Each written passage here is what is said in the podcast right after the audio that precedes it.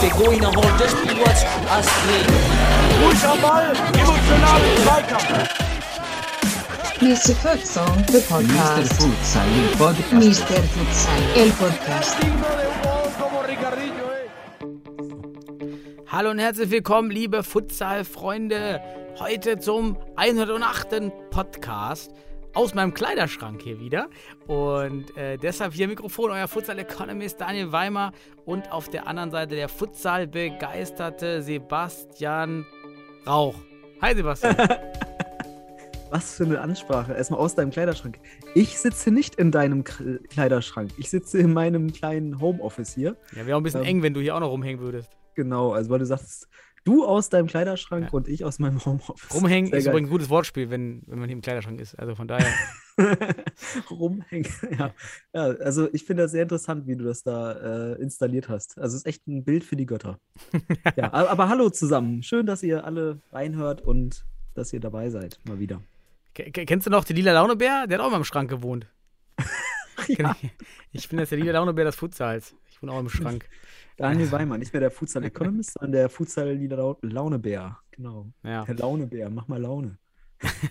Mach mal Futsal-Laune. Ähm, es gab ja ein Ja. paar äh, Futsal-News, äh, die Laune machen auf jeden Fall in den, in den letzten Wochen. We- Oder ja, Wochen, in der letzten Woche.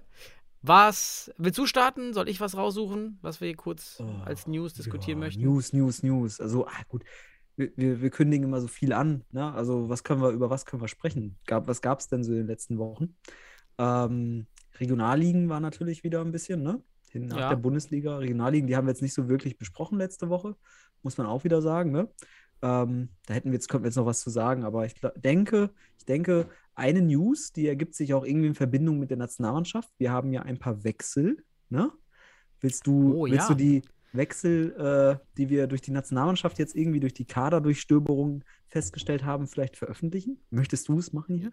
Ja, ich kann das gerne machen. Ich habe es gefunden, ich darf es äh, präsentieren. Genau. Denn wir hatten noch im letzten Podcast angesprochen, dass die DFB-Futsal-Nationalmannschaft ja doch einige Spieler hat, die nicht in der Bundesliga spielen und auch eben ehemalige Spieler von 1894 erwähnt.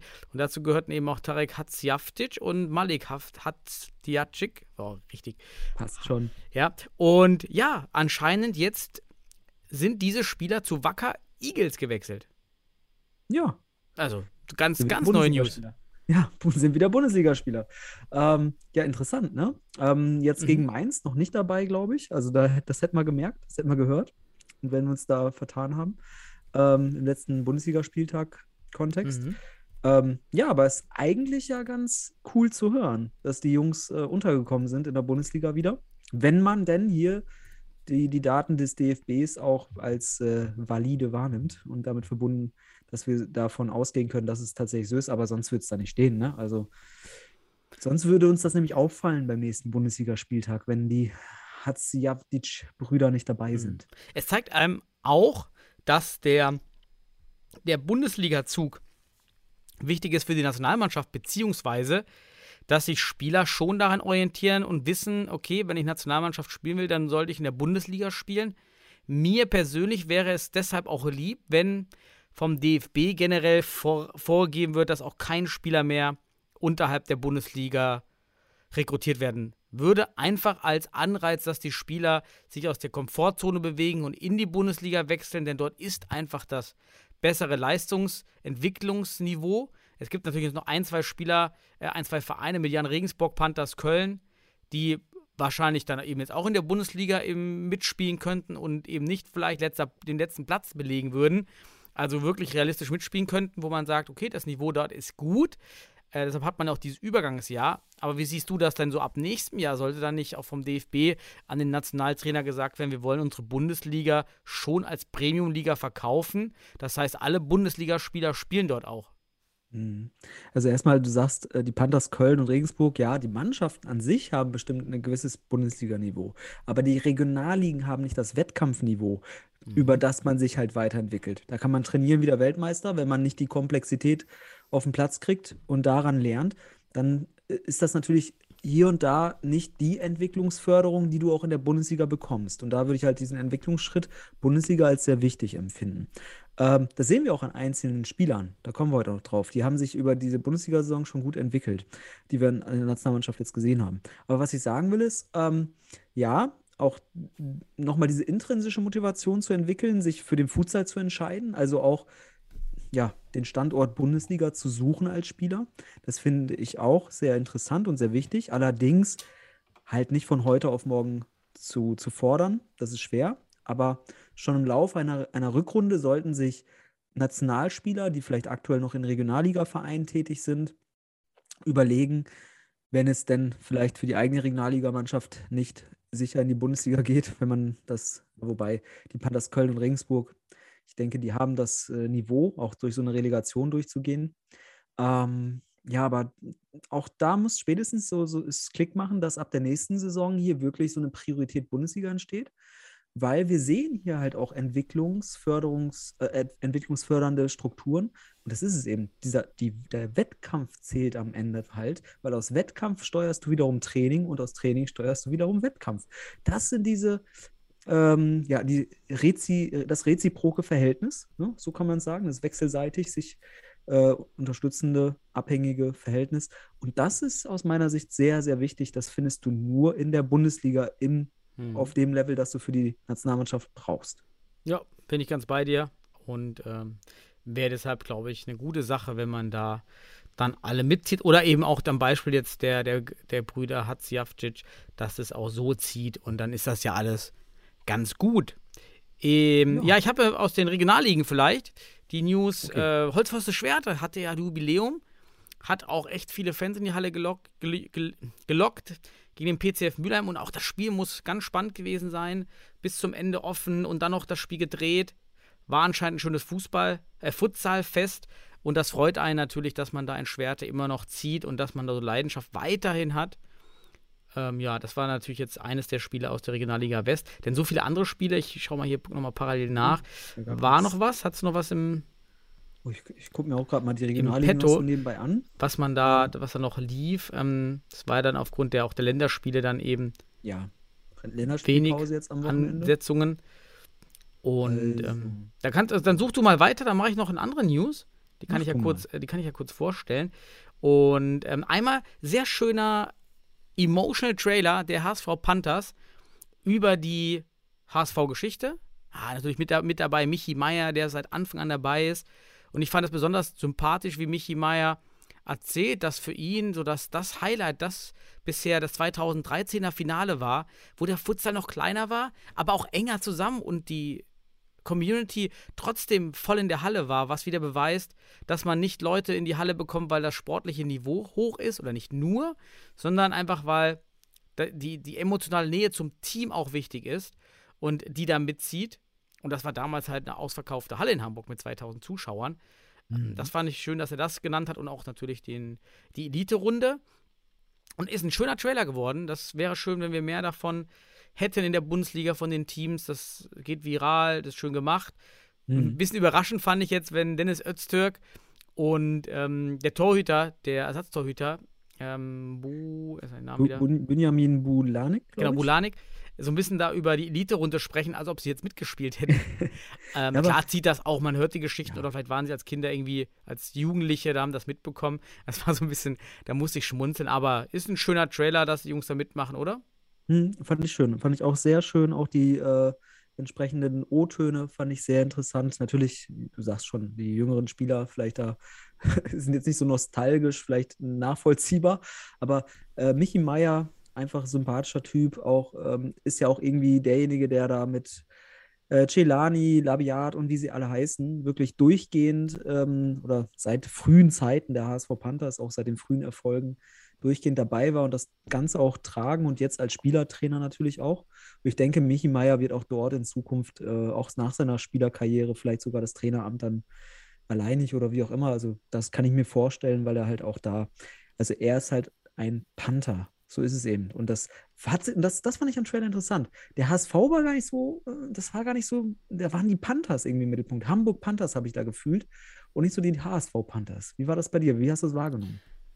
Ja, es war auch ein, ein Zitat von Michi Meier, der meinte, wir sind jetzt unter dem, zwei, ab 2015, seit 2015 sind wir unter dem Dach des HSV. Ja, wenn man das ein Jahr später vielleicht getätigt die Aussage, okay, aber fünf Jahre später, dann ist man ja der HSV, man ist HSV Panthers, man ist also beim HSV, wir sind der HSV. Das war, da muss ich auch kurz schmunzeln, ist kein, kein dickes Ding. Ähm, aber hier da merkt man halt noch, dass sie noch in dieser Panthers-Mentalität stecken. Das kann gut und aber auch schlecht sein. Stichwort Identifikation mit HSV, auch einlassen auf den HSV, der HSV auf Futsal einlassen. Das ist ja immer so ein zweiseitiges Ding und ich weiß selber bei Fortuna, das ist nicht immer einfach als Abteilung sich dort auseinanderzusetzen. Aber das ist eben von beiden Seiten die Mentalität zu sagen, wir gehören zusammen. Hm. Ähm, da ist das Herz von Michi einfach, der hängt natürlich noch in der, in der alten Zeit natürlich festverständlich. Ja, aber da, ich, ich ja auch. Also ich bin auch ein, ein, ein Fan der Hamburg Panthers schlussendlich. Ähm, und das, äh, ich kann das, man kann es ja nachvollziehen, wenn man so lange dabei ist und diese Geschichte der Hamburg Panthers, den Übergang zu den HSV Panthers jetzt miterlebt hat. Deswegen fällt mir das so auf und ich habe so dieses Panthers-Feeling einfach da drin. Apropos HSV, ich mache jetzt mal einen Übergang in die Regionalliga nochmal Ja, zurück, weil es gab was. St. Pauli hat gespielt gegen Woltmarshausen, ne? hier Topspiel in, im, im Ja. Norden. Ist ja voll eng, die Liga. Ist ja, Ja, die, die spannendste Woltmars- von allen. Ja, Woltmarshausen hat St. Pauli besiegt. Mhm. Ja, 4 zu 2. 4 zu 2 gewinnt Woltmarshausen am äh, Wochenende, also davor das Wochenende. Wir sind jetzt, äh, ach ne, jetzt das letzte Wochenende. Oh, ich muss auch gerade gucken, wo sind wir eigentlich gerade. Ähm, aber damit verbunden, äh, enge Liga, Kiel mit 18 Mhm. Punkten vorne, Woltmarshausen, Sparta, Futsal, Maihahn und St. Pauli allesamt mit drei Punkten dahinter. Das ist krass. Sehr eng, ganz spannende Liga. Ist auf jeden Fall erwähnenswert, sollte man hingucken. Ja. Ähm, und dann gab es auch noch im äh, Nordosten, in der Nordregionalliga dort, die Nordabteilung, äh, ein Topspiel zwischen Beach United und SD Kroatia Berlin. Und auch hier wird es offener. Beach Mhm. United, die ja schon vorne lagen, ich glaube mit sechs Punkten Vorsprung fast vor Kroatia äh, auf den ersten Platz, verlieren gegen Kroatia 7 zu 14. Das ist auch mal ein Ergebnis für ein Topspiel. ähm, spricht für Defensivverhalten. Ähm, wie man es auch mal deutlich. Defen was? Was? Was? Weiß ich auch nicht. Ähm, aber jetzt ist auch wieder einigermaßen spannend. Beach United, die ja Liria besiegt haben, ähm, liegen jetzt noch mit drei Punkten vor Kroatia und Liria. Also auch dort könnte mit äh, einem weiteren direkten Duell nochmal alles offen werden. Ne? Also echt Mhm. spannend auch. Also Nordosten und Nord scheint spannend. Im Westen und Süden sagen wir ja schon, okay, da sind klare Favoritenrollen Rollen verteilt, auch punktemäßig schon. Ja, Ja. aber sollten wir noch erwähnen, dass dort auf jeden Fall was geht. Ja, Mhm. was macht eigentlich, was macht eigentlich der Südwesten? Der hatte ja bisher noch Da Grundsätzlich wenig. Partien. Ähm, da Ach doch, ich, doch, da hatte ich was bei Ah, doch, hatte ich nämlich was gesehen. Ging genau in Futsal Nova. Friesenheim, Genau. 6 zu 6 gegen 6 Futsal Nova. 6. Ja, auch mal interessant. Erstes Spiel von Nova Club dort. Ja. Äh, ja, habe ich jetzt gerade übersehen. Ja, interessant. Ist aber eine kleine Liga, fünf Mannschaften, aber Friesenheim hat hat schon schon- drei Spiele. Die anderen Ja. zwei, äh, ein und zwei Spiele oder gar kein Spiel. sind schon die halbe ei, ei. Saison durch. Hoffentlich Friesenheim. kommt da. Da geht es jetzt eben im Winter, als Winter, als Winterfußball geht es da jetzt weiter. Ja, Hauptsache, Hauptsache, und da kommt dann ein Vertreter in die Relegation und ist, ist er gut genug, kommt er durch, ist er nicht gut genug, bleibt er halt in der Ja. Regionalliga. So schaut's aus. Dann Ja, hatte ich noch was aus äh, der Doppelpass. Äh, Sport 1 Doppelpass. Äh, da waren wieder so Szenen aus von so einem, von einem deutschen Hallenfußball auf schönem Kunstrasen mit Ailton, Traditionsmannschaften. Und siehe da, die Halle ist voll. Fehlt uns so ein Event? Wa- warum versteht der DFB nicht, dass das ein Vehikel ist in die breite Masse des Futsals? Ähm, klar, das sind private Veranstalter, nehme ich an. Aber kann man da nicht, kann man da nicht was umstellen? Als diese eckigen, wer guckt sich das noch gerne an, dieses riesige Tor und diese Rasen und es wirkt doch wie aus einer vergangenen Zeit. Es wirkt auch gar nicht spannend mit dieser Bande. Äh, ja, warum nicht? Weil das wäre doch ein Vehikel, oder nicht? Ja, deutsche Fußballkultur nennt man das, mit Ailton. Es ist auch, Ailton ist ja auch ein, ein deutsches Fußballkultur. Äh, gut, wenn man so will. Ne? Der ist ja in Deutschland allzeit und überall bekannt. Ja, ich, ich stelle immer da die Frage, wenn ich so traditionellen Hallenfußball und auf einmal diesen Kunstrasen und Bande sehe, ähm, das Verhältnis zum französischen Futsal beispielsweise. Da wissen wir, Ja. das kann man wunderbar äh, eruieren, dass aus dem Event mit Sidan Futsal-Event mit Sidan, zu bester Uhrzeit übrigens ausgestrahlt, diese Kultur ins, ins Rollen ging. Also mit solchen Figuren wie Sidan, also natürlich hast du hier vielleicht andere Figuren dann, die du dafür nutzt, ne? Vielleicht wäre man Schweinsteiger oder was auch immer. Jemand, der und Müller und stellen Müller auf dem Futsalplatz. Hm. Ähm, also auf jeden Fall damit verbunden ein Futsal-Event, der präsentiert wurde. Aber ich glaube, da sind wir jetzt auch schon einen Schritt zu weit für Daniel. Wir haben die Bundesliga. Also ähm, damals wurde das initiiert in Frankreich, da war, da waren, war es brach, da war nicht so viel.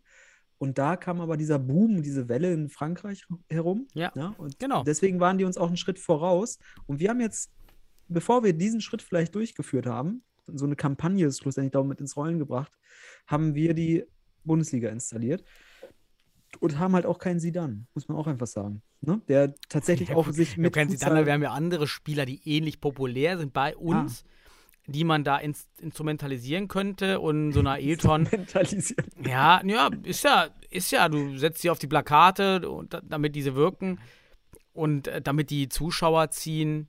Also Aber das ist es ja das schmerzt mir schon das Herz, diese Halle so voll zu sehen. Und unsere Nationalmannschaft oder auch die Bundesliga-Vereine spielen dann eben vor 200, 300, 400 Leuten. Schade, ja, das, da, da ist Potenzial für Hallenfußball da. Das ist ja der Ja, Punkt. aber Daniel, du hast halt in Frankreich jetzt nicht zum Beispiel die deutsche Tradition Hallenfußball gehabt in der Art. Und du glaubst einem Ja. Sidan auch und wahrscheinlich auch seine, kannst du seiner Biografie mäßig auch äh, nachweisen, dass er früher Futsal gespielt hat. Genau wie die ganzen spanischen und brasilianischen und sonst was Weltstars. Den glaubst du das? In Deutschland haben wir diese Kultur, diese Geschichte nicht, die man in Frankreich damit Sidan als algerischer Migrant und so weiter. Ja, Ähm, stimmt. Aber es ne, gibt das einen anderen Star, den könntest du bringen. Ich habe nämlich eine NDR-Doku gesehen über ähm, Stars, die ihre Karriere jetzt wieder im unteren äh, Fußball beginnen. Und das ist eine schöne Doku und da geht es auch um Martin Harnik. Und Martin Hm. Harnik ist erst 34 und spielt jetzt Ober, nee, nicht mal Oberliga, Landesliga, Bezirksliga, also weit unten im Hamburger Raum. Ja, weiß gar nicht mehr. Äh, da wäre auch so ein Star, den könnte man mal ranholen, da könnte man vermitteln, da kann der DFB und die Landesverbände natürlich ja, das ist auch eine Funktion. Die, ich habe immer das Gefühl, dass dann immer direkt an Geld gedacht wird. Aber solche Kontakte sind doch super. Ja, sprich doch mal den Harnik an. Vielleicht will er noch mal in der Futsal-Bundesliga angreifen. Mhm. Vielleicht ist er was für die HSV Panthers. Wollte ich gerade sagen, vielleicht da- ist, das ja, ist, das, ist das ein Panther. Vielleicht ist das aber auch jemand, der für Wacker interessant sein kann. bevor ich jetzt was weiß. Falsches sage, muss ich nochmal Martin Harnik jetzt googeln. Aber Ja, also, ansonsten jetzt bringen spielt. gerade die HSV ähm, Panthers auf Ideen hier. ja, da war auch die. Hat Hanek nicht sogar beim HSV Fußball mal gespielt? Irgendwie so. Ja, also auf in Hamburg. Dort auch. Der wohnt dort oben und spielt jetzt beim TuS Dassendorf. ja, das ist da in der Ecke auf jeden Fall. Ja. Und ähm, das wäre ja auch einer, dem, der, der zieht auch auf Plakaten, jedenfalls im Hamburger Raum, Mhm. wäre das eine Figur, die dann ziehen würde und äh, da vielleicht äh, mehr Aufmerksamkeit äh, generiert. Ja, naja. Ja, hier, die HSV Panthers, schreibt den Hanik mal an. Vielleicht könnt ihr da ein, wir nennen es Ja. mal den Sidan-Effekt erzeugen. Den Sidan-Effekt. Jedenfalls lokal. Ja, es ist nichts, was Lokaler alle. Sidan-Effekt. Ja, ja, ja. ja, geil. Haben wir noch News? Ja, Nee, ich glaube, das. Das, das war schon. Die Futsal-Welt. Gab es noch was? Ne, Ricardinho haben wir schon beim letzten Mal besprochen. Wichtig, können wir wiederholen. The Goat. Ja, sollen wir, sollen wir in, die, in die erste Halbzeit starten, weil da kommen ja eigentlich auch News, aber eben Detail-News. Ja, wollen wir. Ja? Gerne. Machen So, wir, wir dann- Halbzeit. Da mache ich mal hier unser, unser Horn an. Und dann geht das los. Hoffentlich- Oh, war ein bisschen laut. So, ja, News, da sind wir beim News. Erklär doch mal unseren Zuhörern, welche News wir besprechen wollen. Unser, unser Futsal Cup in Düsseldorf war doch jetzt hier, das Drei-Länder-Turnier. Wollen wir da vielleicht in der ersten Halbzeit drüber sprechen? Ich glaube, das Ja. Thema können wir auf, den- auf den Tisch legen. Das sieht Ähm, am, am brennendsten. Wir sind, laut DFB-Medien, sind wir knapp am Turniersieg vorbei. So. Das finde ich ist schon, ist ein geiles Framing. Also ich finde, Futsal sollte man immer positiv framen und so, ne? Ob man jetzt leider, leider den Tabellenplatz 3, also den letzten Tabellenplatz und einen Punkt als knapp am Turniersieg vorbei, weil der Turniersieg hätte mit zwei Toren Unterschied und, und so weiter und so fort mindestens sein müssen. Man war ja da dran. Man hat 3-0 geführt. Aber am Ende stand es halt 3-3. Und das ist dann, weiß nicht, das ist, ja, aber ist okay. Wollen wir gar nicht diskutieren drüber oder, oder, oder ich will auch gar keinen Fass aufmachen. Aber, La- ähm, lass, lass am Anfang beginnen, nämlich was wurde denn ausgesprochen von Marcel Losfeld, Das war das erste Mal, müssen wir sagen, ist eine Ah, Premiere ja gewesen. ich meine mich nicht daran zurückerinnern zu müssen, dass es eine Pflichtsiegangabe jemals von einem deutschen Futsal-Trainer gab. Denn Mhm. Marcel Losfeld hat im Vorfeld gesagt, ja, Ziel ist es, beide Spiele zu gewinnen. Und das, meine ich, war ein Novum. Ja, aber jetzt mal ehrlich, da- das ein, einordnen einmal kurz, weil man spielt, um das Spiel zu gewinnen. So, um jetzt mal die, die, die, die, die Philosophie des Spiels hineinzubringen. Ähm, aber du hast recht, in der Öffentlichkeit das so zu äußern, ne, ist natürlich eine Kommunikation, die, ist durch, die wird durchdacht. Man weiß, man macht sich den Gedanken, was kommuniziere ich nach draußen. Ähm, und Marcel sicherlich. Ja, und das hat so angeklungen, das haben wir beim letzten Mal auch so interpretiert durchaus. Ich kann mich erinnern, dass wir äh, hier ja eine realistische Chance sehen oder auch eine gewisse Verpflichtung vielleicht durch diese Aussage, beide Spiele zu gewinnen oder zumindest das Turnier zu gewinnen. Und eins muss man sagen, die strukturellen Voraussetzungen waren von allen drei Mannschaften als Heimmannschaft, Heimvorteil, das wissen wir, das ist schon, Mhm. kann man empirisch belegen übrigens. Ähm, grundsätzliche sportpsychologischen äh, Lehrbücher schreiben immer vom Heimvorteil übrigens. Ähm, Habe ich mal letztens so ein bisschen recherchiert. Fand ich ganz spannend. Als du nämlich diese He- Heimvorteilsebene immer hervorgebracht hast, Ja. oder Auswärtsnachteil, gibt es tatsächlich, kann man sagen. Empirisch durchaus interessant. Ähm, aber man hatte einen Tag Pause zwischen den Spielen, man hat ein Heimspiel gehabt, man kennt die Strukturen in Düsseldorf, hat schon mal in der Halle gespielt und so weiter und so fort. Also beste Voraussetzungen, während die Gegner für ein Turnier dann schlussendlich zwei Spiele hintereinander machen müssen an zwei Tagen, äh, sogar teilweise mit Uhrzeiten, die ja, suboptimal sind. Ähm, so nicht mal 24 Stunden zwischen den Spielen konkret, ne? Mit Spielschluss bis zum nächsten Anstoß keine 24 Stunden. Äh, Moldawien zum Beispiel von betroffen, die am Ende das Turnier gewonnen haben. Also die strukturellen Voraussetzungen waren also auch möglichst optimal im Verhältnis zu den Ja. anderen drei Teams. Die Weltranglistengeschichte würde auch sagen, dass es möglich gewesen wäre. Schweden liegt hinter der Nationalmannschaft, Moldawien etwas vor der Nationalmannschaft, der deutschen Nationalmannschaft. Also auch keine großen Unterschiede. Und jetzt die Frage, warum hat es nicht gereicht, Daniel? Warum hat es nicht gereicht zum Sieg? Ja, da müssen wir wahrscheinlich viel in Detailanalysen ähm, mal reingehen.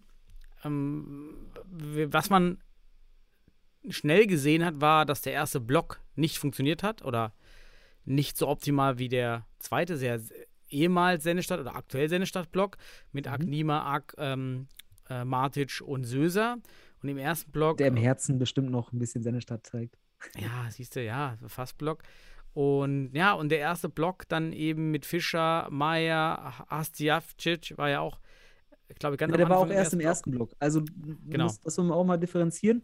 Im äh, zweiten Block hat äh, Madik Hatzjavlic äh, noch häufiger als Pivot agiert, kann man so ungefähr sagen. Ähm, wurde dann aber gegen Ak ausgewechselt und dadurch Mhm. hat man auch nochmal richtigen, ja, richtige Dynamik gekriegt. Für mich ist Stuart Ak, also da kommen, müssen wir gleich auf jeden Fall drauf kommen, super. Also muss man einfach sagen, super, was der da gezeigt hat. Wahnsinn. Eins der schönsten Tore, die die Nationalmannschaft Ja. jemals geschossen hat. Können wir gleich noch drauf Aber kommen? gegen Moldawien, ne? Gegen Moldawien. Genau, gegen Moldawien. Ja, Aber lass uns mal einfach insgesamt vom Paket, wie du schon sagst, ähm, wir haben hier zwei klare Blöcke gehabt. Der eine vielleicht ein erfahrener, älterer Block, so ungefähr, und der Mhm. andere ein bisschen jünger und dafür, ja, dann ja doch auch mit Memo Stößer natürlich durchaus erfahren. Aber der Rest jetzt doch nicht so mit äh, 20, 30 Länderspielen wie ein Michi Meier, ein Ono Saglam oder ein Wittig oder so weiter, die da spielen im ersten Block. Ähm, also ein bisschen unerfahrener Block. Und da sagst du, dass du Unterschiede festgestellt. Kannst du das an irgendwas festmachen, genau? Ja, der, der, der zweite Block war mir einfach viel schneller hinter der Balllinie und hat, konnte auch, ja, die Nationalmannschaft versucht ja beim Pressing oder bei hoher Verteidigung nicht einzurücken, keine Raumdecken zu spielen, sondern ein- eins gegen eins. Und dann kam immer wieder die Nadelstich genau in diesen Raum rein. Und dann waren mehrfach der erste Block einmal einen Schritt zu spät, gerade auch Fischer vorne und die Blocks waren nicht da. Auch Sacklam hat wieder wie im Spiel, im letzten Bundesligaspiel gegen Weil-Indorf, gegen Söser, ähm, in den Mann rein attackiert. Ja. Weil er dann so, weil er nicht geblockt hat, dann muss er rein attackieren und dann wird er überspielt. Also der war immer so ein Tick zu spät und nicht so richtig da, Präsenz. Also jetzt, du meinst jetzt auch das Spiel gegen Schweden erstmal. Ja, ja, ne? gegen Wenn- Schweden. Ja, ich habe von Moldawien ganz ehrlich nicht viel gesehen. Da muss ich mich um meine Ja. Kinder kümmern. Da habe ich nur die erste Halbzeit so am Rande ähm, etwas verfolgen können. Mhm. Kann- das kann Spiel in Schweden habe ich übrigens in der Halle im Castello gesehen. Ja. Ja, gut 400, 450 Zuschauer. Stimmung war nicht da. Ja, es ist halt leider weiterhin so, Castello, ne? sobald im Castello, ja, sobald kein, keine, keine Highlight-Szene ist, wo dann alle aufschreien, ist es ruhig, still. Also, Mhm. wenn du jetzt da hingehst und dir das anschaust als Event, nimmst du es nicht wahr. Aber da kommen wir vielleicht im zweiten Teil des Podcasts heute auch mal dazu, Ja. wie wir da Zuschauer in die Halle bekommen, wie wir sie behalten. War, was ich schön fand übrigens auch waren, es waren überall Deutschlandfahnen ausgelegt. Für die Kinder, das war schön. Also ein, so ein Faltpappe mit der Nationalmannschaft auch für die War Kinder. Leo der Löwe wieder da? Ey, nee. Das war das. Darüber habe ich mich am meisten aufgeregt, Okay. weil meine Kinder haben immer nach Leo den Löwen gefragt und wollten deshalb auch dorthin. Und ja, da war er nicht da. Und dann wird so Hm. viel Geld dort verpulvert für Werbeaktionen mit Plakaten in Düsseldorf. Dann der, der Boden, extra aus Portugal angeflogen. Das war nicht der Boden, der Hm. sonst immer ausgelegt wird. Das war eine, Steckverbindung. Die Spieler mussten dann auch vor die, die ähm, Angestellten mussten immer auf dem Boden so hüpfen, um die Steckverbindung wieder zu, ähm, zu befestigen. ähm, war wohl vom Spielgefühl ein sehr guter Boden, aber das kostet mehr. Auch die LED-Banden, ja, also da ganz viel Geld. Und dann kommt der Leo der Löwe nicht. Ja, war ein bisschen schade. man diesmal gespart. Schade. Aber können wir gleich später, also ich glaube, wenn du gerade schon ein paar Sachen angesprochen, also so angeteased hast, können wir in der zweiten Halbzeit drüber sprechen. Lass mal über das Spiel sprechen. Ja. Ähm, ich fand auch, dass äh, der, das erste Spiel, da hat man diese wirklich die Differenz der zwei Blöcke feststellen können. Ich fand auch schade beim ersten Block, dass diese Dynamik in der Defensive oder auch die individualtaktischen Aspekte der Defensive eigentlich sehr schwach waren. Auch Fischer fand ich, da muss ich jetzt auch mal nochmal äh, darauf hinweisen, ähm, in der Rückwärtsbewegung, ich habe mir auch mal ein paar Szenen nochmal angeschaut, auch in, also das war teilweise ein Spazieren nach hinten. Das darf nicht sein. Ich glaube, das wurde auch das, sicherlich angesprochen. Das Ja. war nämlich im, im Spiel gegen Moldawien besser. Also als Pivot da nicht gut verteidigt. Du hast schon Saglam angesprochen. Und insgesamt wirkte das sehr statisch. Die stehen sehr stark auf ihren Positionen, auch weil Fischer natürlich ein Pivot spielt. Ähm, wenig Dynamik im, im erfahrenen Block. Das war gegen Schweden sehr stark deutlich, weil dann eben ein an, der andere Block auf einmal pressingresistent spielt, den Ball zirkulieren lässt, die Räume aufzieht, individualtaktische Elemente auch drin hat.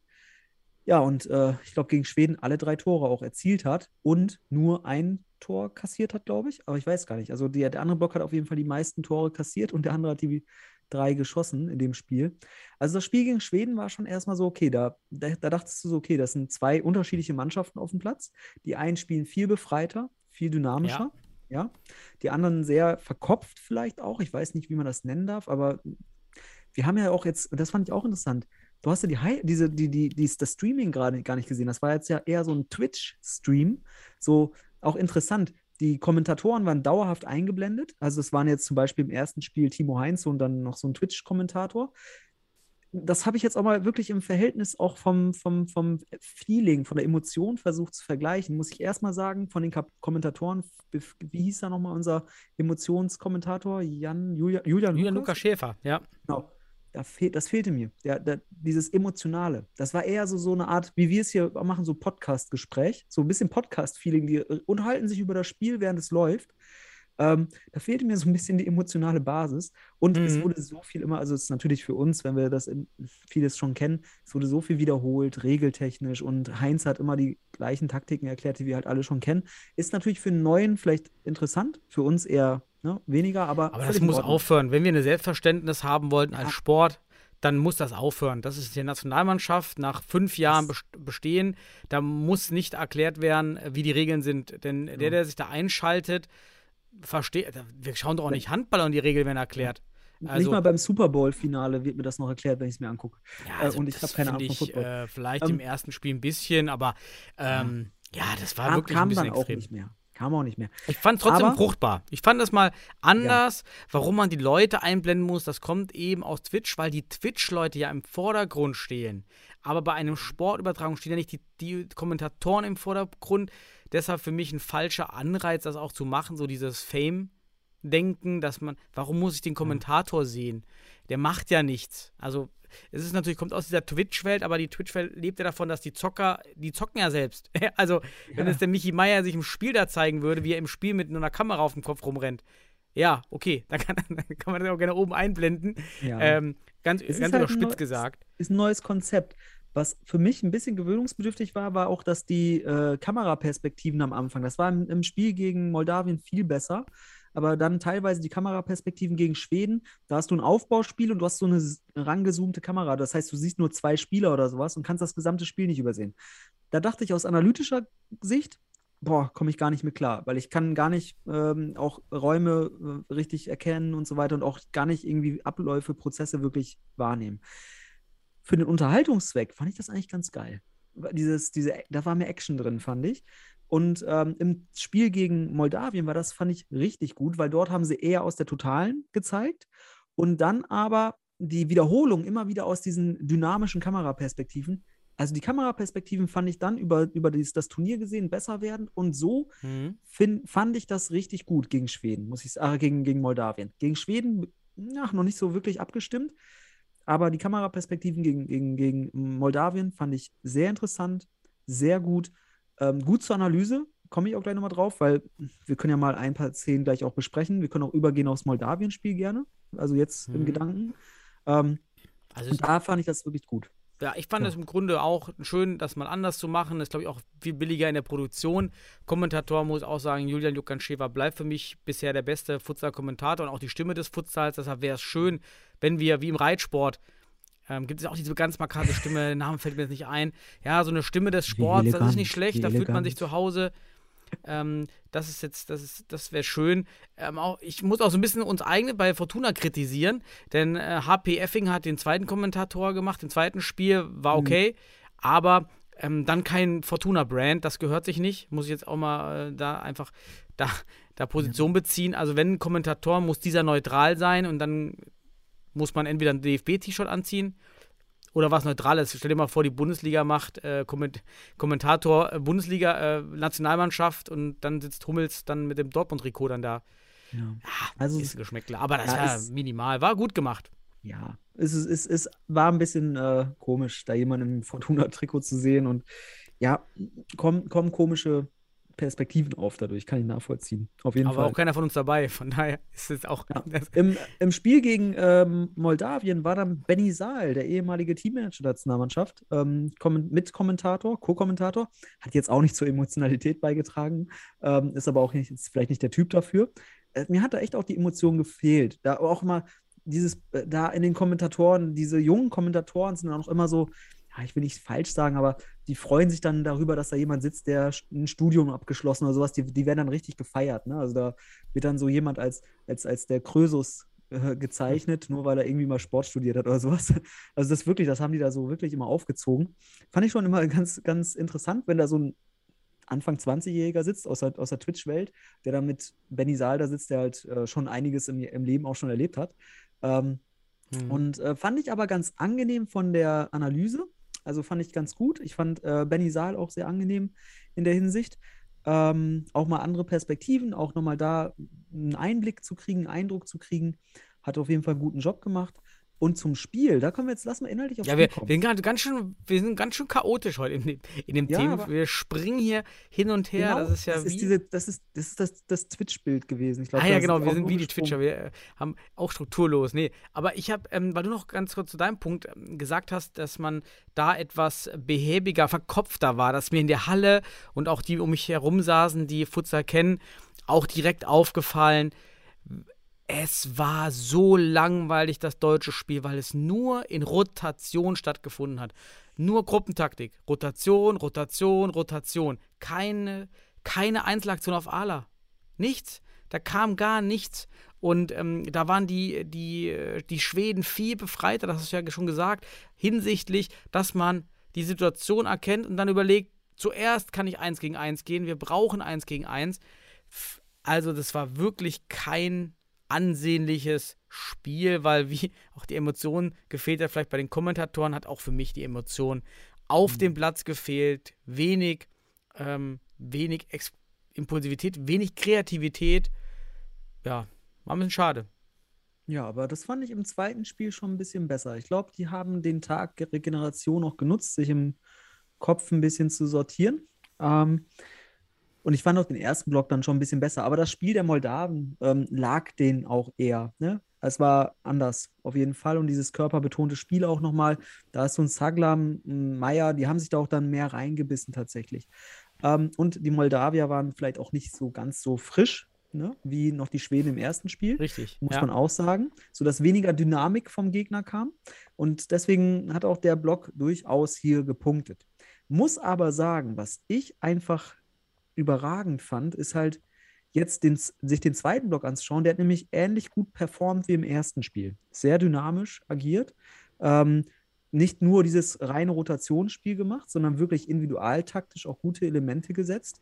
Und lass uns mal über einen Spieler sprechen, der sicherlich jetzt auch an diesem Wochenende sich hervorgetan hat, in beiden Spielen, in seiner Einsatzzeit. Und zwar unseren, äh, unsere deutsche Futsal-Hoffnung vielleicht, Suat Ak, 19 Jahre alt. Also äh, Ähm. bei der Stadtaufstellung sah, sah er leider wieder aus wie zwölf. Der ist ja schon sehr, sehr schmächtig. Leider wahrscheinlich auch sein größter Nachteil, wo, weshalb er vielleicht noch, warum er nicht so auch- schnell explodieren kann, aber trotz Oh, al- dessen ist er so stark. super schneller Spieler, Ja. hast du ja gesehen. Also, ähm, der ist jetzt 2002 geboren, noch sehr jung, 19 Jahre, erst gerade geworden, 19 Jahre, vor im Sommer, glaube ich. Und ich habe jetzt beide Spiele mir genau angeschaut und ohne, ich kenne den ja. Der hat ja mit 15, 16 hat er bei uns beim MCH damals das erste Mal mittrainiert und damals auch noch unter meiner Trainerregie und so weiter. Ich kenne den ja auch direkt. Also ich habe ihn auch noch direkt nach dem Spiel so, ähm, ja, auf jeden Fall mit ihm kommuniziert. Was ich aber sagen will, ist, oh, auch mit Abstand dazu, auch wenn ich ihn ganz objektiv bewerte und diese Nationalmannschaft an- dieses Turniers bewerte, dann habe ich da wirklich für mich den, mit, den Spieler mit dem größten Impact und Effekt auf das deutsche Spiel gesehen.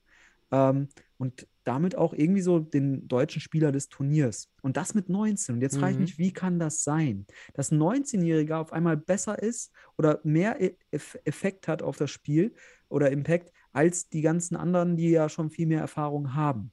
Also womit hängt das zusammen? Und jetzt, äh, ja, ich würde mal, ich würde diese Frage mal gerne in den Raum stellen. Äh, oder auch, ob du das aus deiner Sicht so siehst, weil es kann auch sein, dass du sagst, nee, findest du nicht. Ähm, also ordne das Ich gerne glaube, auch da ein. spielt schon mit, dass er noch mehr Freiheiten hat.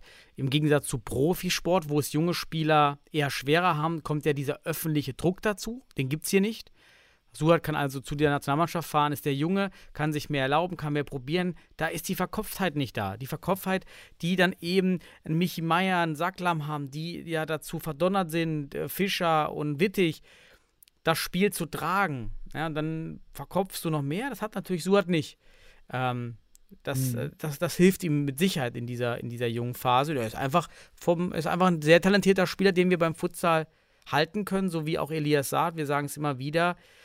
Den hätte man auch halten müssen. Das, der ist vielleicht noch ein Ja. Tick besser, müsste man mal sehen. Aber das sind Und ja so Kaliber, die sind einfach vom Leistungspotenzial auch höher. Und Suat Ak kommt Also halt im Fußball wahrscheinlich auch nicht so ran, Mhm. Weil er so klein und schmächtig ist.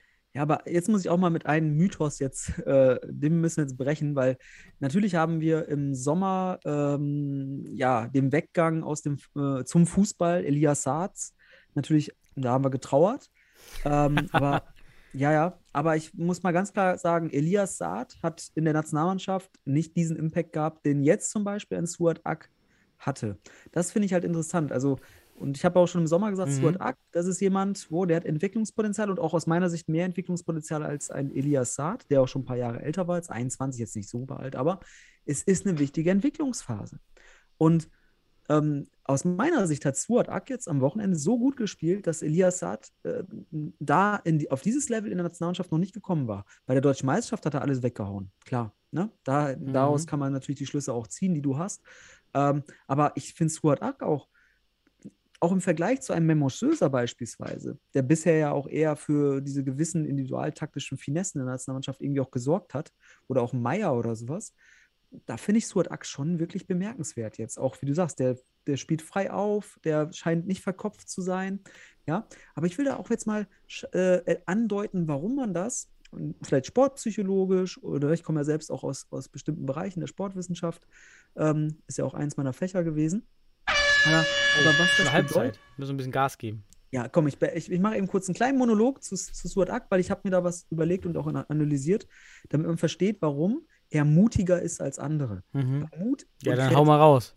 ja, ja, okay. Also wichtig ist, dass wir verstehen, er bringt halt durch seine individualtaktischen Grundlagen jetzt eine ganz neue Perspektive in dieses Spiel, also neue Entscheidungen und Handlungen, zum Beispiel Fintas.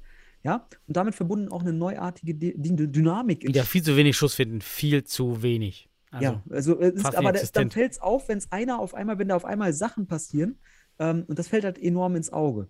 Und die waren zuvor noch nicht da. Und man hat ohne, wenn man jetzt ohne diesbezügliches Fachwissen da drauf geht, also dann würde man halt das eher als so kreativ, frisch und mutig wahrnehmen. Aber die kreativen und mutigen Aktionen sind halt individualtaktischer Natur. Das muss man jetzt mal versuchen zu analysieren. Dann nehmen wir einfach mal das 3-0 gegen Moldawien. Und das, deswegen fand ich die Perspektive dieser Twitch- äh, dort irgendwie ganz geil, weil in der Wiederholungsperspektive erkennt man, da macht Suat Ak eine Lauffinte, schon während Fuad Aknima den Ball zu Memos Söser zurückspielt. Und dadurch hat er seinem moldawischen Gegenspieler das Zeichen gegeben, dass er in die Tiefe geht, um Memos, ja, ähm, hat so das Zeichen bekommen, sollte der Gegenspieler nämlich nicht mitgehen, die Möglichkeit, den langen Pass zu spielen.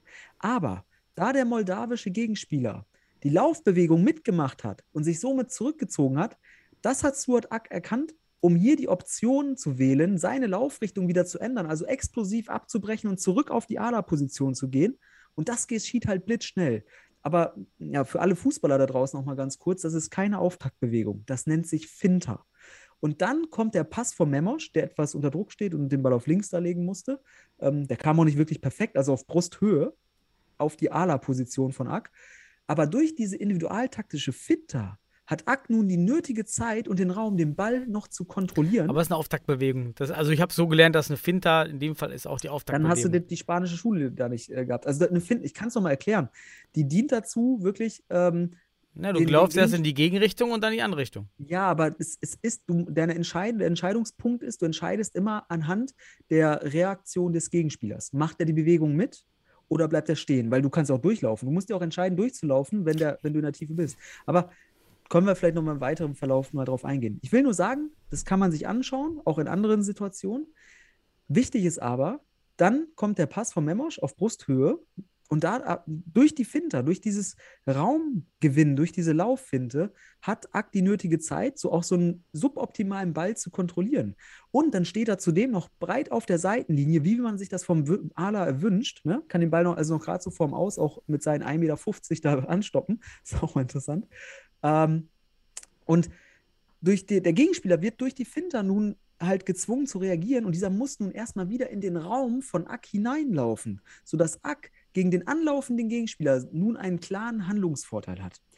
Für dich jetzt zum Beispiel als Torwart-Experte, ne, da kann man das jetzt auch analog damit sehen, dass der Verteidiger hier ähm, wie ein herauskommender Torwart aus seiner Laufbewegung kommt und somit halt auch eine gewisse Trägheit nach vorne hat und auf den Ball zu. Ne? So, und das ist natürlich suboptimal für einen Torwart wie auch für einen Verteidiger, wenn der noch unterwegs ist. Und diese Trägheitsrichtung, die der anlaufende Verteidiger hat, die Suat Ak dann als Ala hier übrigens taktisch selbst, also individuell produziert hat, und ich betone das extra, das war keine Gruppenentscheidung oder Gruppentaktik, mhm. Suat Ak kann das hier durch seine Individualtaktik sich in eine spielbeherrschende Situation bringen. Denn er kann den Verteidiger nun in seiner Anlaufträgheit antizipieren denn darunter zum Beispiel dahinter den entstehenden freien Raum erkennen und dann durch seine individualtechnischen Mittel an diesen vorbeigehen, weil der ist ja auch noch technisch gut. So, also da haben wir diese Individualtaktik und Technik wunderbar verknüpft und mhm. ähm, das ist Spielbeherrschung. Und stell dir mal vor, der Pass von Memosch wäre hier noch flach angekommen. Dann wäre Stuart Ack sogar noch mit mehr Zeit und Raum auf den Verteidiger zugelaufen und hätte also im Sinne eines Optimalfalls einen absoluten Raumgewinn und Aktionsvorteil. Also wichtig aber, wir sehen, dass man über individualtaktische und technische Fähigkeiten sogar eher die suboptimalen Situationen optimal lösen kann. Und deshalb ist Stuart Ack nicht mutiger als andere. Er sieht einfach mehr Möglichkeiten als Handlungs Handlungsoptionen als andere, da diese individualtaktischen und technischen Fähigkeiten ähm, erlernt wurden und andere haben die nicht erlernt. Und dieses Erlernen fällt dann Jüngeren ja, in jüngeren Jahren vielleicht leichter. Wobei ich hier gar nicht so allgemeine Überzeugung ja, vertrete. Da gebe ich dir recht, klar. Je, ja? je das ist ja der Vorteil, den junge Spieler jetzt haben, die in die Futsalvereine strömen, dass diese Spieler auch bei, bei niedrigklassigeren Futsalvereinen direkt Futsal, Individualtaktik und Individualtechnik mhm. mitbekommen. Halt als Ausgangsbeispiel eben die Sohle. Ähm, das geht halt schon schnell. Du kommst da an und dann kriegst du als erstes schon mal den Hinweis, dann geht das schon ja. mal los. Ne? Ähm, wer übrigens auch Fintas macht, wer Ball, Ball attackier finden, immer wieder gemacht hat, ist auch Matic. Das hat mir, das hat Ja, mir auch gefallen. ja. das, Das war bei den Schweden viel häufiger als bei uns noch im Spiel. Also finden, finde Ja. ich auch. Ähm, Aber das ist es eben. Das, ist halt. fehlt. Das, Marcel setzt ja nicht umsonst auf den MCH-Block, weil wir das beim MCH seit fünf Jahren Individualtaktik und Technik trainieren und Cleverson Pelk jetzt da gerade der perfekte Trainer für ist, um die Spieler Mhm. weiterzuentwickeln. Suat Ak hat bei mir mit 15, 16 angefangen, konnte bei mir nie spielen, weil er halt nicht spielberechtigt war. Und bei Cleverson ist er jetzt zum Bundesligaspieler geworden mit 18, 19 Jahren. Und ja, ich will aber nicht auch nicht allgemein sagen, dass jüngere Spieler das leichter fällt. Also im Durchschnitt Nee, sicherlich. ist aber gibt- möglich halt einfach. ja, ne? Die, äh, im Durchschnitt auf jeden Ja. Fall schneller effektiv lernen. Das kann man sicherlich sagen, aber jetzt nicht auch jemand mit 25, der gewillt ist und Vielleicht aber von der Individualtaktik äh, nochmal rüber. Ich mache jetzt mal die zweite Halbzeit an, sonst kommen wir richtig spät. ja, okay. Ähm, und ähm, vielleicht mal von der Individualtaktik zur Gruppentaktik zu kommen. Erklär du mir mal, warum die deutsche Nationalmannschaft ähm, im Schwedenspiel auf jeden Fall erste Halbzeit die 1-2-1-Defensive hochfährt und dann aber Mann gegen Mann, also sehr breit, sodass der Rückraum frei ist. Warum bleibt man nicht entweder bei Raumdeckung, sodass der ballentfernte Ala mit einrückt, oder aber ein 1-1-2 verteilt im hohen Pressing, was sich gerade bei sehr hohem Pressing ja anbietet ähm, oder bei sehr hoher Verteidigung dann anbietet, das hat mich überrascht und das hat ja auch zu vielen Chancen und auch Toren geführt, dieses, dieses hohe Mann gegen Mann, breite 1-2-1 -Defense. Und die Frage war, warum man das gemacht hat? Ja, warum? Also, äh, warum machen sie das? Es, es läuft ja nicht. Es funktioniert ja nicht so richtig. Warum kein 1-1-2? Ja. Warum keine, keine Raumdefensive? Was, könnte, was, was könnte der Vorteil sein dieser Taktik? Naja, man hat sich sicherlich einen Vorteil auch auf Basis der Analyse des Gegners, die man zuvor durchgenommen hat, oder zumindest auch Einschätzung und Prognose hatte, äh, sicherlich daraus einen Vorteil erhofft. Ähm, warum man da zwischenzeitlich dann nicht so schnell umstellt im Spiel, ne? So, liegt halt vielleicht auch daran, dass man vielleicht auch gewisse Mechanismen noch nicht im Training hatte, ne? Dass man nicht einfach, weil das ist auch ganz wichtig, als Trainer kannst du halt das machen, was du vorbereitest, ähm, dass man da vielleicht nicht umgestellt hat, vielleicht, also nicht umstellen konnte. Ähm, andererseits ein Pressing aufzuziehen, das halt auch grundsätzlich Mann gegen Mann orientiert ist, ähm, ist halt auch in der Hinsicht, du sagst es schon richtig, vielleicht mit einer anderen Formation auch eine starke Seite aufbauen, Raumbeherrschung und so weiter. Das kann natürlich hier zu, zur besseren Balance in der Defensive und auch zu mehr Verteidigungslinien führen, weil wenn du Mann an Mann spielst zum Beispiel oder so wie du es gerade aufgezeigt hast, dass das dazu führen kann, dann hast du halt auch den Nachteil, dass du dich gerne mal auf deine, deine Verteidigungslinien durch den Gegner bestimmt werden, der durch seine Bewegung dann natürlich hier mitgestalten kann. Und deswegen ist das schon wichtig, der Hinweis von dir, dass ein Ala einrückt und damit verbunden schlussendlich tatsächlich auch ähm, eine gewisse Tiefe in der Verteidigung und auch eine gewisse weitere Verteidigungslinie und eine Strong Side entsteht. Das habe ich auch vermisst, wenn, also falls du das so gemeint ja, genau, hast. ja, weil- dieses Strongside einrücken, wenn man diese Mhm. Raumdeckung spielt, das hätte zahlreiche Chancen und Tore verhindert. Ja. Gerade beim, beim ersten Tor steht Meier einfach viel zu weit draußen, rückt dann Ja. zu spät ein, dann, man- dann ist halt schwer, ne? musste die Nationalmannschaft fragen, ob sie das trainieren und wenn nicht und ob man das im Verein trainiert. Bei den Sennestädtern Jungs kann ich sagen, äh, die machen das immer. Also die sind äh, dadurch im Training auf jeden Fall dahin gebrieft. Die Philosophie dort ist äh, stark auf, auf dieses Gebilde der Verteidigung gesetzt, zumindest bei mir früher. Cleverson hat auch nochmal wahnsinnig gute Ideen, auch die 1-1-2-Verteidigung beispielsweise, die du ansprichst. Ähm, wunderbar, die kann man wunderbar auch hier eigentlich einsetzen, weil sie auch Vorteile bringt und dadurch natürlich Vor allem, auch wenn du halt mehr als drei Viertelfeld hochstehst, ähm, ist es Ja. halt ziemlich effektiv und auch äh, kräfteschonend. Ja. Und für, für die Nationalmannschaft vielleicht, dann würde man sagen 1-1-1-2, weil man den Torwart ja mal mit zuzählt. Also wobei das auch eigentlich auch in der Philosophie der Offensive ist, Ja. ne? ist der Torwart anspielbar und nicht. Gut, aber ist eine gute Frage. Wie verteidigt die Nationalmannschaft eigentlich? Ne? Das ist halt so, da, das ist auch im ersten Spiel auffällig geworden, dass da echt Schwierigkeiten kommen. Ich finde individualtaktisch dann auch, ähm, ein, das nicht nur das Einrücken, auch die Kobertura des Pivots und so weiter, war suboptimal. Da muss Ja, eigentlich auch, genau. inter, da muss auch gecoacht werden. Viel zu hoch der Das Pivot muss, immer. Ja. ja, das muss eigentlich auch gecoacht werden. Da muss eigentlich ganz klar äh, der Pivot als wichtigst, also sehr, sehr wichtiger Verteidiger gesehen werden, der hier nicht Ja. traben darf. Da würd, würde ich als Coach auf jeden Fall verrückt werden.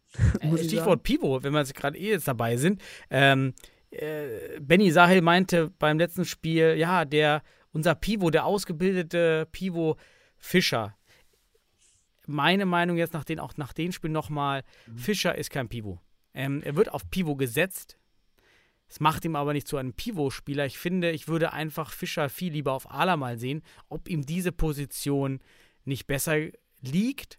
Ähm, denn er ist ja ein guter Spieler, er ist, ähm, hat einen guten Schuss, er ist, hat viel Körper, hat viel Erfahrung. Aber irgendwie Pivot ist nicht so seins, weil das Spiel mit dem Rücken zum Tor, weiß nicht, ich habe es auch nicht oft gesehen.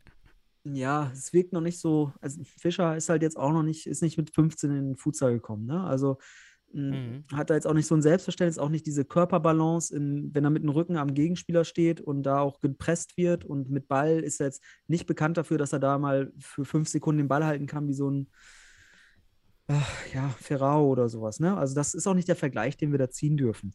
Ähm, hier muss man einfach sagen, was haben wir da für einen Spieler? Und der Spieler, ich finde es gerade interessant, auch mit seinem starken linken Fuß, vielleicht sogar mal als Ala an, ansetzbar oder vielleicht auch eher als falscher, als falscher Pivot, wenn man so will, vielleicht mal zu interagieren.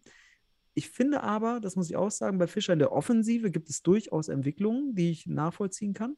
Aber in der Defensive ich, ganz ehrlich, wenn ich Trainer wäre, und das, ich mache jetzt mal hier ein Fass auf, und äh, ich, ich sehe Fischers Defensivverhalten, dann würde ich ganz klar sagen, ich würde anderen Pivots die Chance geben, weil so ein Defensivverhalten ist nicht akzeptabel, wenn du nicht voll durchziehst, wenn du keine Kobertura, entweder du weißt nicht, was eine Kobertura ist, oder du läufst einfach nicht. Das ist aus meinem Futsalverständnis und auch aus der entsprechenden Ausbildung, die ich da genießen durfte, das eines der massivsten defensiven Fehlverhalten, weil es vorne beginnt, wie immer in der Verteidigung, die beginnt vorne und da muss der Pivot durchziehen. Und das ist eine Kritik an Fischer. Wenn er das macht, dann wird sein Spiel gleich viel, viel besser. Wirklich, dann wird er viel wertvoller fürs Team. Und aber hat er auch gegen Moldawien viel besser gemacht. Auch das würde ich jetzt hier mal gerade rücken. Gegen Schweden deutlich schlechter. Mhm. Ich glaube, da haben die, die, das Defensivverhalten auch angesprochen, denke ich. Wenn nicht, hat er das auf jeden Fall von sich aus gemacht. Da fand ich das viel besser. Aber ich hätte ihn zum Beispiel gegen Schweden dann, ach, gegen Moldawien, wenn ich einen anderen gehabt hätte, nicht mehr aufgestellt, weil ich ihn in der ersten Leistung mhm. dann, der hat seine Chance und da muss er defensiv abliefern. Und ja, vielleicht war er krank oder sowas, ich weiß es nicht. Verletzt, Stichwort defensiv abliefern, würde ich mal aufgreifen. Was sagst du denn zum, zum Schweden, Nummer 11, unser oh. äh, Janku Mara? Ja, jetzt hast du den Namen rausgesucht, wa? Ja, natürlich. Meinst du, den habe ich mir jetzt hier gemerkt? Der, der, der, der, hat Gefahr, der hat Gefahr ausgestrahlt. Ja. Ähm, auch häufig als Pivot rausgerückt, fand ich auch sehr interessant, auf die mhm. Seite, auch Ball äh, dort äh, behauptet und ähm, war durchweg äh, aktiv und, und auch gefährlich. Also ich fand deinen Eindruck über diesen Spieler, ich habe mir den dann nochmal genauer angeschaut, auch als du darauf hingewiesen hast, ähm, fand ich mhm. sehr, ich fand, das war mit der beste Spieler bei Schweden und auch ein Spieler, der Deutschland immer wieder auch Probleme bereiten konnte. Ja, ja? also von daher ein guter, guter Kicker. Und sehr körperlich alle. Ja, also ja. auch Diaz Nummer zwei war schon körperlich gut. Auch der, der, der, Fixo der Schweden, also gut, jetzt springen wir wieder auf Schweden, aber da hat man, wir springen heute echt viel. Ähm, aber der hat auch wunderbar die, die Tiefe abgesichert, hat sich nicht rauslocken lassen und immer wieder auch Hilfestellung und abgesichert. Das war top Fixo-Spiel, äh, zumindest auf dem Level gegen Deutschland, ne? Hat er das super gemacht. Mhm. Aber gut, komm mal, bleiben wir bei der deutschen. Was war nochmal die Frage? ähm, ja, äh, also die Frage, die wir auf jeden Fall jetzt klären müssen, gehen wir vielleicht mal über, müssen wir langsam zum Ende kommen. Eine Frage, die wir auf jeden Fall klären müssen. Ich weiß nicht, wer, wer stellt jetzt die Frage in den Raum?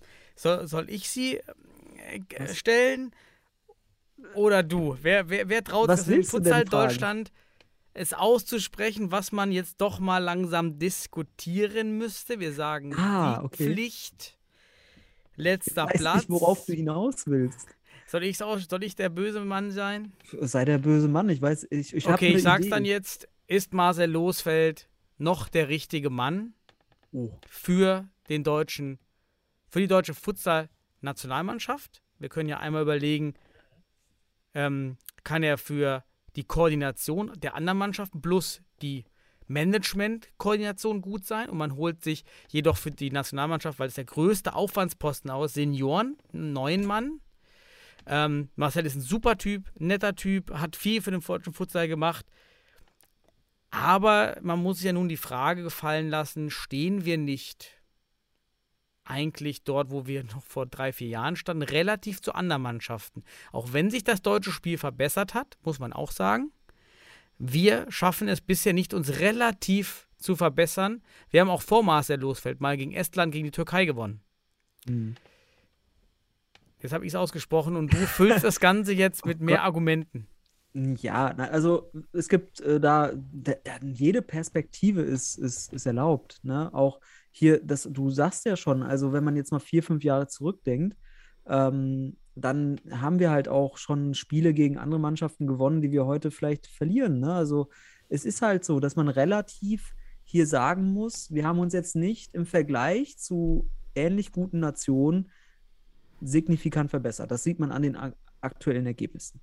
Jetzt kann man das natürlich in den Raum werfen. Jetzt kann man, wir kennen die Philosophie der Trainer und ähm, auch eine, einen sehr starken gruppentaktischen Bezug. Da muss man sich die Frage stellen, welchen Impact hat denn der Trainer auch auf die Individuen? Kann er wirklich auch die Individu Individuen besser machen? Aus meiner Sicht, ja, man kann jedem was an, in, in die Hand geben. Man kann auch ähm, entsprechend die Trainerausbildung, was er ja auch macht, entsprechend ähm, mit seiner Philosophie bestücken. Ist da aber, sind da aber die Elemente drin, die man vielleicht nach, ich sag mal, nach Didaktik her ähm, von leicht zu schwer und nicht halt nicht als erstes die Gruppentaktik, sondern vielleicht erstmal die Individualtaktik durchzuspielen, damit man die Gruppentaktik halt entwickeln kann und nicht nur nach Vorgabe spielt. Das sind halt zwei verschiedene Paar Schuhe und das ist auch, da muss ich sagen, das ist natürlich ein philosophischer Ansatz, wie du es machst. Die Frage ist halt, hat, hat Marcel für seine Taktik die richtigen Spieler? Das ist die Frage. Mhm. Du drehst mhm. die Frage einfach um. Mit den Spielern, die wir haben, ist Marcel der richtige Trainer? Fragezeichen. Deswegen ist das eine legitime Frage. Ich würde andersrum dann die Frage positionieren, ist, hat er die richtigen Spieler für seine Taktik? So, und das siehst du dann jetzt an diesem, ich sag mal, an, an den Fall der, des Sennerstädter Blocks.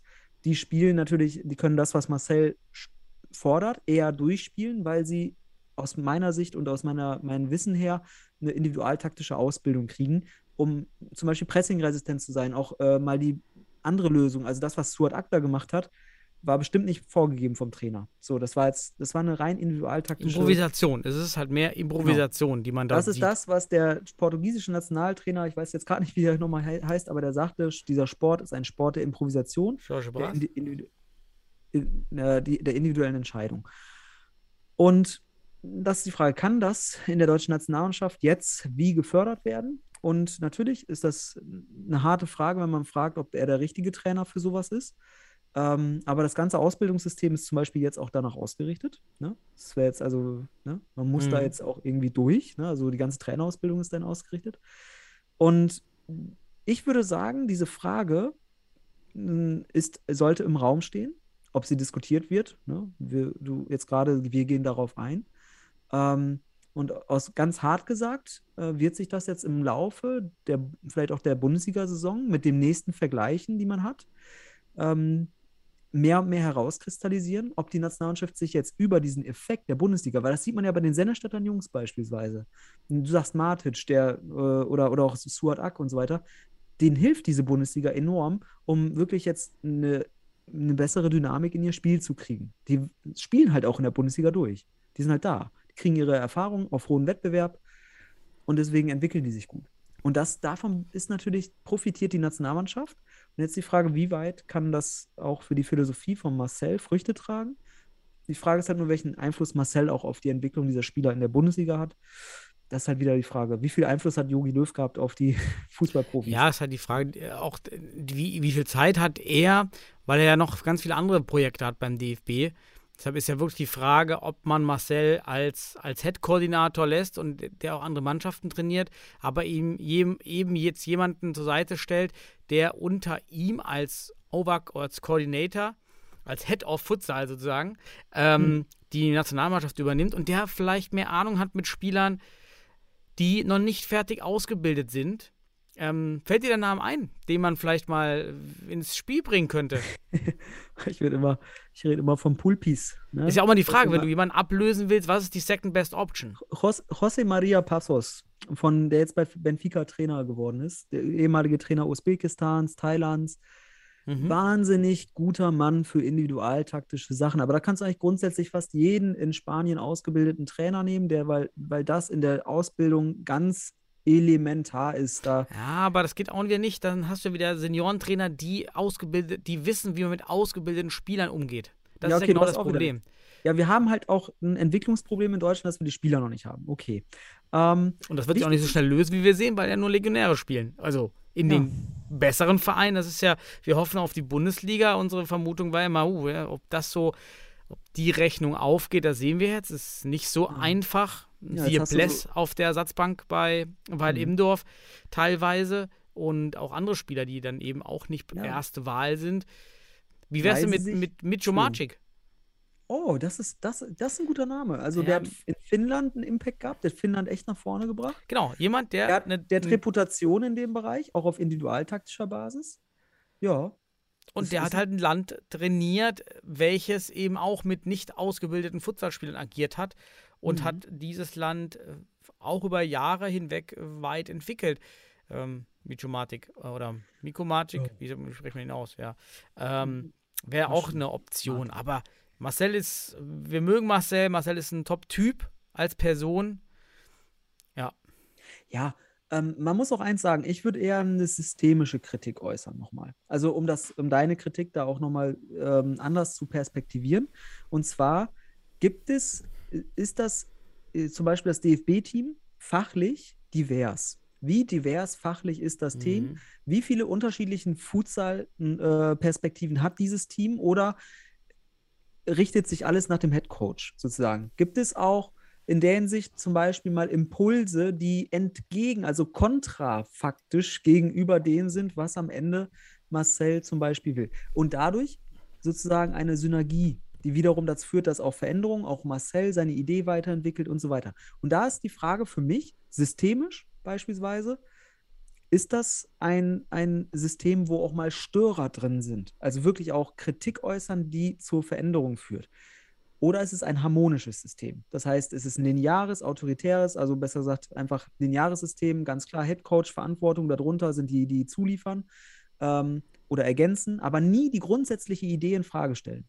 Und das ist das, wenn es das ist, dann würde man jetzt systemtheoretisch sagen, oder äh, nicht systemtheoretisch, aber zum Beispiel, ähm, nehmen wir Kruse, Peter Kruse, Organisationspsychologe, würde sagen, harmonische Systeme sind dumme Systeme, weil sie sich nicht weiterentwickeln. Sie bleiben dort, wo sie sind und das auch über Jahre. Ähm, und das Ja, ist halt vielleicht die wäre es deshalb auch mal eine super Sache, wenn man sich einen reinen Techniktrainer holt für Marcel, der dann Mhm. die Genau. Spieler ähm, dann auch die Kapazitäten dafür schafft, mit den Spielern Individualtechnik, Individualtaktik zu trainieren, während die Mhm. anderen andere Sachen ähm, dann trainieren. Es wäre natürlich Ja. auch eine schöne Zwischenoption, dass man einfach den, das ein bisschen aufstafft. Und, Jem- äh, ja, ein Trainer für Individualtaktik und Technik, der schlussendlich sozusagen die Trainer in, ach, die Spieler so individuell formt, dass Marcel seine Konzepte durchspielt, also mit denen spielen Mhm. kann. So, also die, der wirklich sich spezifisch nur um die Förderung des Individuums kümmert. Also das, was ich heute zum Beispiel zu Suat Ak gesagt habe, Mhm. diese individualtaktischen Mittel dafür äh, auch analysieren kann und auch sagen kann, warum man das macht, wie, wieso und dann das fördert und da entsprechende Trainingseinheiten auch für die Defensive individualtaktisch, damit halt auch ähm, die Defensive bereichert wird. Aber vor der Gruppentaktik kommt das individuelle, taktische und technische und da bräuchte es vielleicht jemand oder zumindest eine Perspektive, wenn diese nicht vorhanden ist. Aber das können wir auch nicht beantworten. Vielleicht ist ja da ein Daniel Gerlach oder was auch immer, der da auf einmal damit kommt. Und wenn, wenn, wenn nicht, dann wird man das in den Ergebnissen sehen weiterhin, Mhm. weil dann wird es eben nicht besser. Dann wird es wahrscheinlich so bleiben auf diesem Niveau. Und dann kommst du mit deiner Frage, ob das Zukunft hat in gewisser Ja. Art und Weise. Und das ist eine Entwicklungsfrage, die ist völlig legitim. Und man, das, das ist die Nationalmannschaft. Und wir haben halt keine 80 Millionen äh, Futsal-Nationaltrainer, die sich da kritisch reflexiv mit auseinandersetzen oder zumindest auch Medien, die sich damit auseinandersetzen. Ich glaube, wir sind das einzige Medium, die hier wirklich analysieren und dann auch mal sowas in den Raum werfen. Also die einzigen Störer sind wir vielleicht. so, also, das weißt du ja nicht. Störer von Mr. Futsal. Ja, aber was Ja. das heißt, es ist halt, da müsste man vielleicht systemisch gucken, ist das dort vorhanden? Weil sonst wäre ich nicht verwundert darüber, dass wir auch im Jahre 2022 und 2023 immer noch gegen Schweden verlieren und gegen Moldawien nicht gewinnen. So ist das. Ja. Ja. Ja, gut, haben wir ja gut zusammengefasst. Ähm, das Dreiländerturnier, lass uns vielleicht die letzten Minuten, weil eigentlich sind wir gleich auch wieder durch schon wieder. Äh, Ja, die Zeit verflogen. Wir haben ja gesagt, wir möchten ein Thema noch ansprechen, ähm, der etwas anderen Natur. Und äh, nennen wir es, warum wirkt ein Maskottchen besser als High, High Quality 30 mal 30 Meter Plakate, übertrieben, aber äh, so 5 mal 5 Meter Plakate, die dann aufgehängt werden, jetzt auch in, in Düsseldorf, mit Michi Meier. Und warum ist ein Leo der Löwe so wichtig? Und warum kann das auch ein Ansatzpunkt für Futsalvereine sein, Ja. in der Bundesliga mehr Zuschauer zu holen? Und da äh, jetzt ganz kurz zu sagen, würde ich erstmal, was viele Vereine, wenn man die Diskussion, wie bekommen wir Zuschauer, wie, wie, wie bekommen wir mehr Zuschauer? Das sind für mich zwei Prozesse. Es ist einmal die Akquisition, quasi Erstakquise, jemanden das erste Mal in die Halle zu holen. Und dann gibt es den Punkt Retention. Wie behältst du den, der kommt? Wie, wie oft, wie kommt er wieder? Ja, so, also diese Erstakquise und dann, der kommt einmal und dann braucht er was. Zuschauererhalt. Retention. Zuschauererhalt, Retention. So. Und es ist ja so, jemand, der zum Sport-Event geht, der geht da eigentlich nur aus drei Perspektiven. Entweder er will den Sport sehen. Es geht um den Sport, deshalb gehe ich dahin. Deshalb gehen wir halt die Futsal lieben, die Futsal-Enthusiasten. Wir gehen in die dritte Liga hier am Niederrhein. Da schaue ich mir Spiele an in der, in der zweiten Liga oder spiele selber dritte Liga. Ja, weil ich einfach Bock auf den Sport habe, egal wie das Event ist, egal ob da Freunde sind oder nicht. Ich gehe dahin, ich gucke es mir an, weil ich den Sport an sich geil finde. So, dann hast du die, die da hingehen, Event. Das Event an sich ist geil. Das, da Stimmung, das Essen ist gut, das Maskottchen ist gut. Und dann gibt es noch den Punkt Freunde, soziale Interaktion. Ich gehe dorthin, weil ich dort Leute treffe. Ist so der klassische Amateurfußball-Punkt. Das Spiel ist eigentlich nicht gut, das Event ist auch nicht einfach nur auf dem Bolzplatz. Aber alle Dorfbewohner sind dort und man quatscht. So. Das sind ja drei Punkte, warum man zu einem Sportevent hingeht erstmalig oder auch dann wiederholen, wenn das halt gut ist.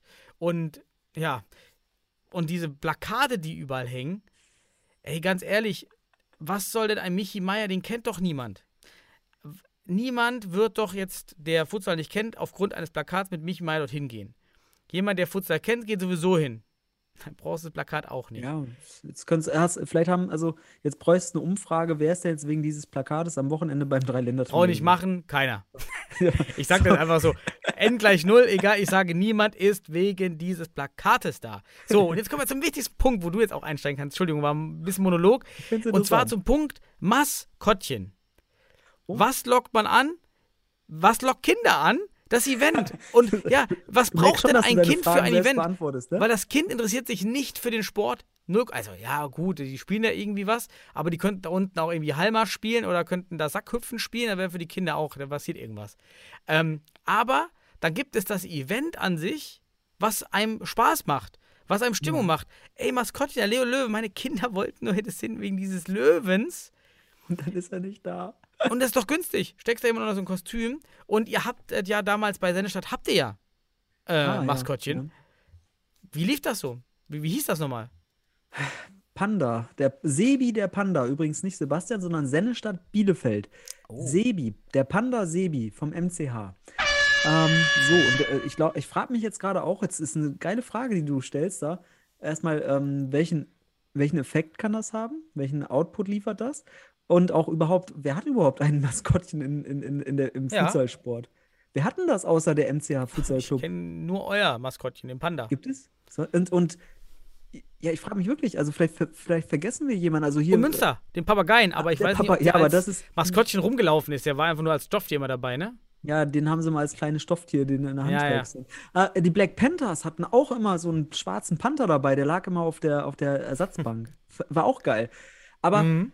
Da muss man auch sagen, der einzige, das einzige Maskottchen, das auch als Verkleidung tatsächlich mal vorhanden war oder ist, äh, das kann ich jetzt gerade nicht bestätigen, dass das noch in Sennestadt gerade ist, aber ich habe es ja miterlebt äh, bei deutschen Meisterschaftsspielen.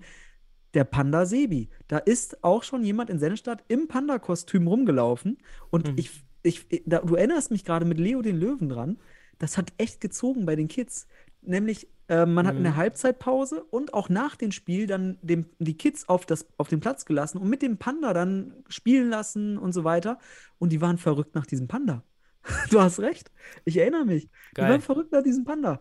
Und ja, das war auch das, also unser Panda äh, in, in Sennestadt, also ich sag mal unser, weil ich halt auch da maßgeblich noch dran beteiligt war. Ich habe den auch habe nichts falsch gesagt, ich habe den entworfen zusammen mit äh, meiner Schwägerin, die Grafikdesignerin ist. Wo hast du Ähm, deine Hände alle nicht drin in Sennestadt? Ja, Gehabt oder? Ja. Das, wenn du die da mal fragst, dann, naja, aber äh, ist, doch, ist ja nicht schlimm. Ähm, aber was ich sagen will, ist, ähm, der hat wirklich auch dann tatsächlich zu positiver Resonanz geführt. Auch vor allem in der Jugendszene, äh, Kinder- und Jugendszene natürlich. Und in Sennestadt, wenn ich das jetzt mal reflektiere, hat man tatsächlich auch einen Zuschauerstamm, der so zwischen 8 und 15 sehr stark ist. Also da hat man einen deutlichen, also einen erkennbaren Anteil. Vielleicht hängt das mit diesen Maskottchen zusammen, aber ich kann auch nur von der Erfahrung sprechen, als dieses Maskottchen mal ange also wirklich mit, mit Outfit rumgelaufen ist. Und ich kann mich erinnern, wie cool die Kinder da hinterher waren. Das war richtig cool. Und deswegen, wenn du mir von Leo den Löwen erzählst und dass er jetzt am Wochenende nicht da war, ist das für die Kinder, das war nicht schön. Trauma, das war richtiges Trauma. Trauma. Da wusste, Ja. wusste, ja, Ja, die aber- wollten eigentlich nur entweder zu dem, zu dem Löwen oder zu dem äh, Freund, den, äh, den wir hatten, der von uns, von uns ähm, auch von Lukas, die Kinder, ne? Die waren auch da und dann, ja, ich will da, ich will da rüber zu dem, zu dem Kind. Also das war dieser soziale Effekt. Ja, aber dann, da, du musst da weiter stricken mal. Mal gucken, was, wenn die Kids auf einmal den Panda toll finden und dann den Fußballsport mit der Zeit, ne, das ist ja das ist ein Prozess, dass das bewusst wird, dass da auch Futsal gespielt wird und dann ist man selbst mit dem Ball und dann will man das selbst spielen. Das sind ja, das sind ja so Faktoren, die dich dann zu diesem Sport leiten und Mhm. dann kannst du über diesen Weg, die Bundesligisten können also hier, wenn sie jetzt zum Beispiel ein Maskottchen an den Start bringen, also hier mal der Hinweis, bitte Bundesligisten, bringt uns euer Maskottchen, macht ein Maskottchen. Also wäre geil im Laufe der Saison, dass da ein Maskottchen rumläuft. Weil die Kids damit in Kontakt mit dem Sport kommen, über eine Metaphor, eine, eine, vielleicht eine tierische Metapher, vielleicht so ein Panda oder was auch immer, oder ein Panther in, bei den HSV Panthers. Ähm, und dadurch halt diesen Sport kennenlernen tatsächlich, aber auf eine pädagogisch, sinnhaft, kindliche Art. Das ist Mhm. ja das Interessante, dass du hier Affinitäten erzeugst, die eben nicht leistungs... ja, Du musst Sport, du musst das wegen, weil du gegeneinander spielst, sondern du kommst erstmal in Berührung mit dem Ball aus spielerischen, mit dem Panda zum Beispiel, dass du da ein bisschen rumkickst mit denen. Und bei spielerisch, was du ja auch gesagt hast, was ihr anscheinend in, in Bielefeld gemacht hat, was mir bei der deutschen Nationalmannschaft überhaupt nicht gefällt, ist, dass man nicht auf den Platz darf. Weil wir reden davon, wie bekommen wir Kinder überzeugt vom Futsal. Und das Einfachste ist doch, wenn diese Kinder einmal in der Halle sind, unten auf den Platz zu gehen Ja. und da zu kicken. Und dann war Leo der Löwe auch, obwohl der natürlich lustig war, der hat nichts gemacht. Der ist einfach nur rumgelaufen, so ein gelangweilter Student wahrscheinlich. Ja, der da irgendwie ein bisschen ein paar Euro bekommt, Mindestlohn 10,20 Euro, ja, bekommt er dafür, dass er Leo der Löwe ist. Aber der hätte auch, man hätte ihn auch viel mehr einbinden können in ein aktives Rahmenprogramm, Halbzeitpause, vor dem Spiel, nach dem Spiel, Programm mit Kindern auf dem Platz. Ey, ganz ehrlich, das ist doch wichtiger für den deutschen Futsal als Cheerleader in der Halbzeitpause, irgendein Balljongleur oder auch die Ja. Beach Royals, ähm, da den Beach Royals einen Preis zu geben. Das kannst du Aber- auch noch nebenbei machen, aber dann lass doch den Leo den Löwen oder den Sebi, ja, mit Kindern in der Halbzeitpause arbeiten. Die kommen, die sind noch da. Ja. Geil. So, so schaffst du doch Emotion bei Kindern. Ja, bei der Nationalmannschaft würde ich jetzt nicht so den Kritikpunkt jetzt da ansetzen, weil da natürlich jetzt gerade Corona-Hygieneregeln waren und so weiter, dass ja vielleicht nicht jeder auf, der, auf den Platz kann, ne? Aber wie du schon sagst, wenn man das ins Konzept mit aufnimmt, zum Beispiel in einer Halbzeitshow, ausgewählt mal ein paar Kinder irgendwie da mit den Ja, ich kann dir sagen, warum es bei der Nationalmannschaft nicht geht, weil nämlich die tolle LED-Bande ja, Ah. den, den, den Untergang stört. Ja, weil es ist wichtiger, eine LED-Bande dahinzustellen, als Kinder auf den Platz zu lassen. Es ist nicht out of the box denken weiterhin. Wie können wir Futsal fördern? Klar, Corona könnte sein, obwohl da sehe ich jetzt keine Probleme, dass da Ja. Kinder runtergehen. Das ist dieses fehlende, für mich weiterhin out of the bo- box denken. Viel zu viel verkopft im, Fut im Fußball. Ja, so ein Fußball-Event ausrichten, obwohl die ganzen Determinanten alle anders sind. Und ähm, sorry, jetzt kannst du noch deinen Punkt ausführen. Nee, aber du, du, ich kann das völlig nachvollziehen, was du sagst. Und ich finde das ja auch interessant. Und das bringt mich auch auf neue Gedanken. Und äh, ich finde das auch, mh, ich glaube, da in der Hinsicht steckt der Futsal in Deutschland auch noch in seinen Kinderschuhen, auch beim DFB, dass man hier die, sowas wie ein Maskottchen vielleicht, weil jetzt müssen wir doch mal an- den Sport als Event vielleicht betrachten, wo man das verbinden kann, als auch für Kinder als Event und auch vielleicht mal in den, weiß nicht, in den typisch amerikanischen Sport schauen, da ist ein Maskottchen Grundlage für die Vereinsidentität teilweise, ne? Also wenn du in die Basketball schaust und so weiter, ne, da sind ja teilweise Maskottchen äh, Logo und die machen dann dort die Show und so weiter. Also das finde ich schon äh, interessant, auch da den, den Effekt rauszuziehen und auch da eine moderne Perspektive einzubringen, die eben über das alte Fußballdenken, über diese Determinanten aus dem Fußball hinausgehen und so also auch zeitgemäß sind. Und wenn wir zeitgemäß sagen, heißt das, wir wollen ja auch für die Zukunft etwas haben und das heißt, die Kinder und Jugendlichen müssen an den Sport rangebracht werden. Und ich denke, Mhm. hier könnte, um Zuschauer zu gewinnen, hier auf jeden Fall ein wichtiger Punkt gesetzt werden, weil über die Symbolik eines Maskottchen ja, Sympathie entsteht und zwar eine kindergerechte Ja. Sympathie. Und damit verbunden, wir sehen das jetzt natürlich aus, aus, aus du aus der Brille mit dem, äh, mit dem Leo den Löwen, ich aus dem Panda Sebi im, im, beim MCH. Aber ich sehe ähnliche Effekte dort und äh, würde mich mal fragen, ob der MCH den da auch noch mittlerweile laufen hat, weil ich war jetzt auch bei den Heimspielen noch nicht so wirklich. Ähm, ich habe einfach keine Zeit ähm, dazu. Bin ja glücklich, wenn ich mit dir hier aufzeichnen kann. Was ich aber sagen will, ist, ähm, an alle Bundesligisten da draußen, überlegt euch doch mal ein Maskottchen aufzuziehen und das, das mal darum. Also ich fände das so eine geile Idee und Ja. aus pädagogisch, auch wie aus dann aus der, wie du schon sagst, Zuschauergewinnung, Retention etc., Zielgruppen ansprechen. Und das wäre doch ein Mehrwert für den Futsal, weil du dann Kinder und Jugendliche für diesen Sport über das Maskottchen wirklich auch in Kontakt bringst. Und das ist es doch. Weil Kinder wollen doch jetzt noch nicht hier, äh, ne, weiß ich nicht, sofort hier wissen, wer jetzt deutscher Meister ist oder sonst was. Die wollen halt erstmal ihre Mhm. Lebenswelt. Das ist eine, jetzt würde man sagen, das ist eine lebensweltorientierte Pädagogik. Man bringt, das, das Maskottchen ist Teil der Lebenswelt des Kindes. Das Stofftier, das ist eine Metapher, das Tier. Ja, und ich fände das super geil, wenn jetzt die Bundesligisten vielleicht hier und da mal ein Maskottchen entwickeln. Und Ja, super. Meine, meine Kinder würden sich freuen. Dann, dann, dann kommen die immer öfters. Das ist dann auch einfacher. Retention. Ist einfach auch einfacher, Ja, dann nochmal auch, du bist auch Kinder dabei. Die. Ne? Erziehungsberechtigten sind alle dabei. So. Ja.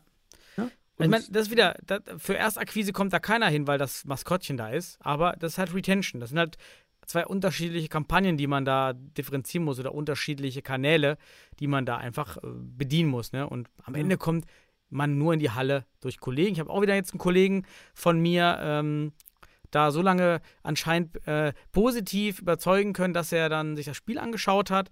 Äh, fand das ganz interessant. Futsal, auch im Castello, fand er super, kannte die Halle nicht. Ähm, aber dann wieder schade, er war jetzt einmal da und die Stimmung war halt nicht so geil. Ja, die Stimmung war halt einfach nicht existent, außer bei Highlight-Szenen. Ansonsten hat man die Klimaanlage mal wieder fast gehört. Ja, so eine, Ähm, das so eine ist halt. konstant, kon konstante Stimmung, also auch ein Event, den man plant und auch sozusagen auch Stimmung mit einplant und Effekte auch versucht dazu zu erzeugen oder auch einfach, du schon sagst, jemand mit einer Trommel oder das Maskottchen rumlaufen lassen, um Stimmung zu erzeugen, das konzeptionell Mhm. einzubringen, Ja. ist total wichtig, damit das halt nicht so eine Langweiler-Show wird, damit man halt neben dem Spiel gebunden wird. So, Stimmung, wir haben ja schon mal. Und wie man das entwickelt, das ist die Frage. Konzipieren. Und da musst du erstmal einen Plan haben. Und das kannst Ich, ich würde gerne in, in Hohenstein bitte Hotti. Hotti. Hotti ist doch super, oder? Oh, Hotti, Hotti wir kann auch irgendein. Tier sein oder einfach so ein, ja, so ein Hotpants, einfach so ein Tier mit so einer Hotpants. Das wäre das wär Aber ganz mit, witzig. äh, bitte mit Oberteil dann, mit dem Trikot von, von, von Hot 05. Ja, da wann sind denn Tiere angezogen? Also, Da- das Trikot muss, das Trikot muss das Maskottchen ah ja, stimmt, Trikot muss anhaben. Ja, okay, Ja. da gebe ich dir recht. Ein Trikot Und muss untenrum haben. darf es Ja. gerne frei rumlaufen. Ja, Panthers, klar, ist, liegt auf der Hand, das Logo. Düsseldorf eigentlich auch mit Löwen. Ja, hieß Wacker eh früher Eagles, Lions. Eagles auch. Ja, Eagles wäre mega. Ja. Penzberg hat doch auch ein Tier. Hat er, ist er nicht ein Wolf? Wolf, irgendwie so ein Wolf. Ja. Ups, Ist doch Wolf. auch äh, klasse, weil Imdorf und äh, SFC. Gut, Mhm. müsste man jetzt was designen. Und wen haben wir vergessen? Das war's. Mainz, Mainz. Mainz. Ah, ja, Da Mainz. Ein Dom, einen laufenden Dom. Laufenden Dom. Ein Ja. Laufenden Mainzer Dom. Findet man ein Mainzelmännchen. Ja, perfekt. Mainzelmännchen, ja. Ja, wie, wie geil ist das denn? Das ist Ja, doch auf geil, da kriegst, du, da kriegst du zum Mainzelmännchen kriegst du sogar locker ein Kostüm. Ja, ist super einfach. Da, kriegst, da kannst du da 20 rumlaufen Ja, lassen von den Mainzelmännchen. Überall, bei Amazon oder was auch immer, auch wenn man das unterstützen muss. Und erledigt. So hat jeder ein Maskottchen. Bitte durchführen. Ja, geil. Geile, So. geile Thematik. Bock. Total. Aber wir haben schon eine Stunde 20. Jetzt Ähm, aber Stopp. Jetzt aber Stopp, Daniel. Ja, jetzt Abbruch. Abbruch. Ähm, Abbruch, Abbruch. Es hat Ja, mir unglaublich wieder viel. Spaß gemacht mit dir. Und ich hoffe, den Zuhörern auch mit den neuesten News versorgt. Und dann übergebe ich an dich für das letzte Wort. Wie immer. Deine de Stage is yours. Ja, hat mir auch Spaß gemacht. Waren interessante Themen. Also Nationalmannschaft ist sowieso immer interessant. Schön, dass da wieder reflektiert werden konnte. Und das Nostalgie-Thema finde ich auch super interessant, muss ich sagen. Also liebe Bundesligisten, gebt mal da Gas, würde uns echt freuen. Und die Fußballwelt würde eine Bereicherung kriegen, weil Kinder und Jugendliche hier einen Zugang finden. Gut, ähm, Daniel, ich wünsche dir eine gute Zeit, allen Hörern eine gute Zeit. Ich freue mich aufs nächste Mal und äh, ist ja demnächst wieder Bundesliga. Also es geht weiter und ich freue mich drauf. Bis dann. Ciao. Schatz,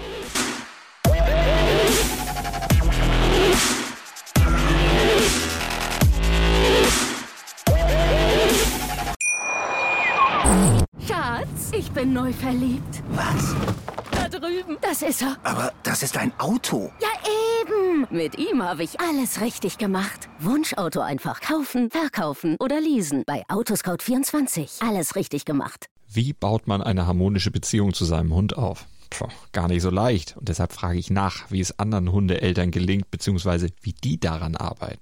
Bei Iswas Dog reden wir dann drüber. Alle 14 Tage neu mit mir, Malte Asmus und unserer Expertin für eine harmonische Mensch-Hund-Beziehung, Melanie Lippisch. Ist was, Dog? Mit Malte Asmus. Überall, wo es Podcasts gibt.